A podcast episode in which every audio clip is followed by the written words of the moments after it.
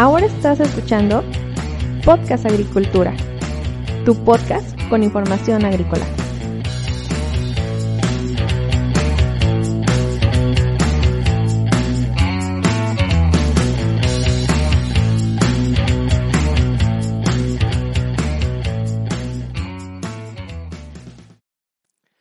Hola, ¿qué tal? Yo soy Olmo Axayacat y en este episodio te voy a hablar sobre la importancia del fósforo como elemento esencial para el desarrollo de las plantas cultivadas. Pero antes de pasar a la información, te quiero contar que este episodio está patrocinado por Netafim, quien es el líder mundial en sistemas de riego de precisión y si tú estás interesado en conocer los productos y servicios que Netafim ofrece, te invito a que vayas a www.netafim.com.mx. El fósforo es uno de los elementos necesarios para el desarrollo de la agricultura.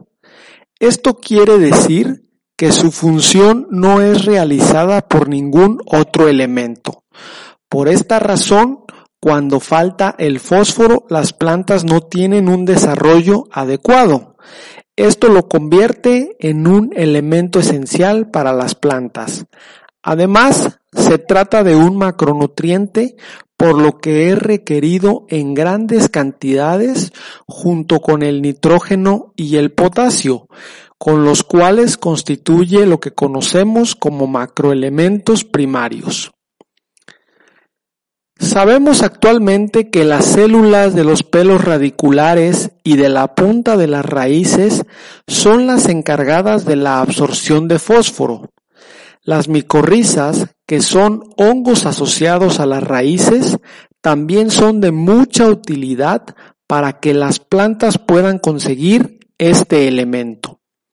La principal forma de absorción de fósforo es en forma de ion ortofosfato.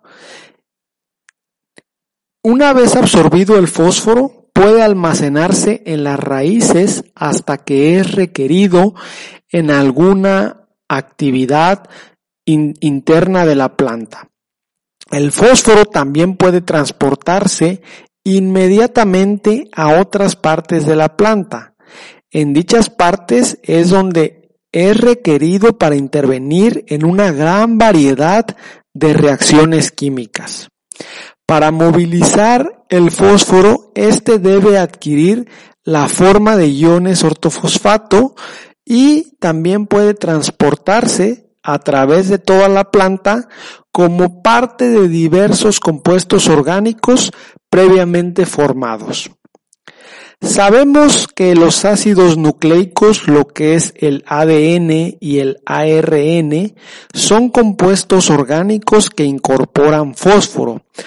Este elemento también es indispensable para la formación de varias enzimas, fosfoproteínas y fosfolípidos. También es importante en todos los procesos de transferencia de energía de la planta incluida por supuesto la fotosíntesis. Además, el fósforo forma parte de compuestos fosfatados ricos en energía, tales como el muy conocido adenosindifosfato y adenosintrifosfato. Me refiero al ADP y al ATP. En lo que respecta a la genética, el fósforo también juega un papel fundamental, ya que este elemento se encuentra dentro de las sustancias que conforman a los genes y cromosomas, por lo que es un elemento de mucha importancia para la transferencia de la información genética de una generación a otra, siendo necesario por lo mismo para el desarrollo de nuevas células. Son muchos los efectos que se observan en una planta debido a la deficiencia de fósforo. En la literatura se menciona que las deficiencias de este elemento se observan cuando las concentraciones en las hojas son menores a 0.2%. En primer lugar, el tamaño de las hojas se reduce de manera considerable, aunque también el número de hojas se ve disminuido. Al tener menos hojas y de menor tamaño, entonces se va a incidir directamente de forma negativa en la realización de la fotosíntesis, por lo que el crecimiento general de la planta será mucho menor. También el crecimiento de las raíces se ve afectado ante una deficiencia de fósforo. En general, la masa radicular va a disminuir de manera considerable y de esta manera la exploración del suelo en búsqueda de agua y nutrientes se va a ver limitada. Esto, por supuesto, también afecta de manera directa en el crecimiento y desarrollo de una planta. La falta de fósforo es seguida de una acumulación de carbohidratos en las hojas, las cuales adquieren una tonalidad verde oscuro e inclusive en algunos cultivos como el jitomate y el maíz, las hojas pueden llegar a adquirir una tonalidad púrpura.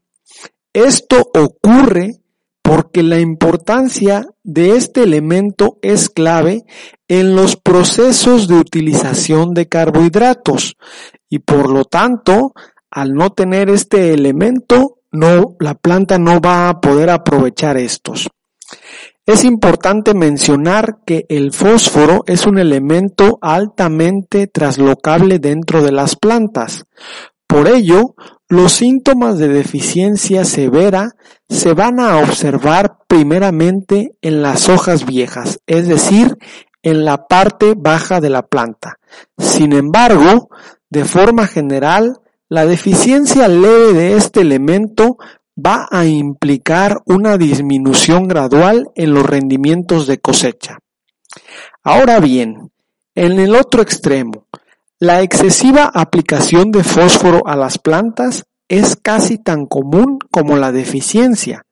Si nosotros tenemos un exceso de este elemento, Podemos, en primer lugar, interferir con la absorción de otros elementos esenciales, tales como el hierro, el manganeso y el zinc.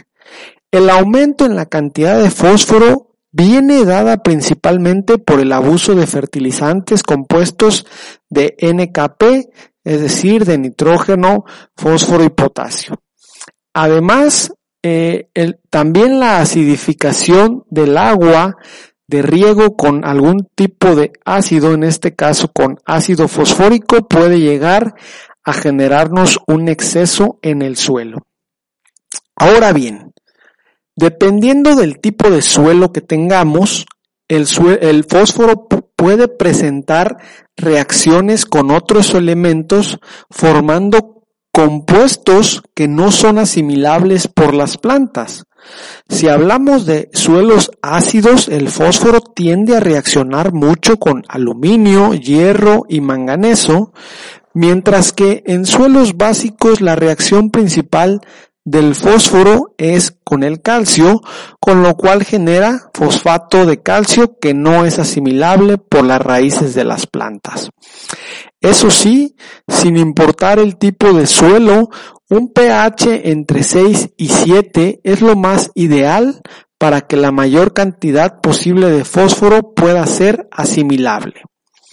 Cuando nosotros hablamos en la producción en hidroponía, sabemos que la solución de nutrientes debe mantenerse en un pH entre 6 y 7 y dentro de este rango vamos a tener la máxima disponibilidad de fósforo para ser absorbido. Hay que considerar que la solución nutritiva debe contener entre 30 y 50 partes por millón de fósforo, aunque podría verse reducida a 10 a 20 partes por millón en el caso de varios cultivos. Además, es muy común que el fósforo reaccione con calcio o con manganeso y pueden formarse precipitados que pueden tapar el sistema de riego. Ya para terminar con este tema, te quiero decir que algunos de los fertilizantes que puedes utilizar para aplicar fósforo son los siguientes.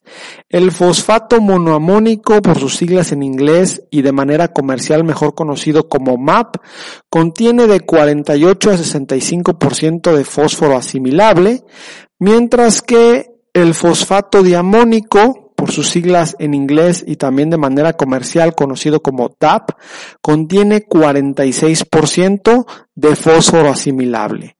También puede llegar a ser muy utilizado el superfosfato de calcio triple con 46% y estos tres fertilizantes son los más utilizados cuando se requieren aplicar altas dosis de fósforo. El fosfonitrato es otro de los fertilizantes que pues de alguna manera pueden aportarnos algo de fósforo. El fosfonitrato es un nitrato de amonio en el, al cual se le agrega un 3% de fósforo para hacerlo más estable. Lo menciono simplemente como una curiosidad, ya que al estar aplicando nitrógeno, pues estamos aplicando también una pequeña porción de fósforo aunque esta por supuesto no va a ser muy considerable. Y también es importante considerar que cada casa comercial de fertilizantes maneja sus propias líneas, las cuales pueden incluir mezclas con fósforo en su composición. Hasta aquí el episodio del día de hoy. Si tienes alguna pregunta, déjamela en las notas del episodio y yo con gusto te responderé. Hasta luego.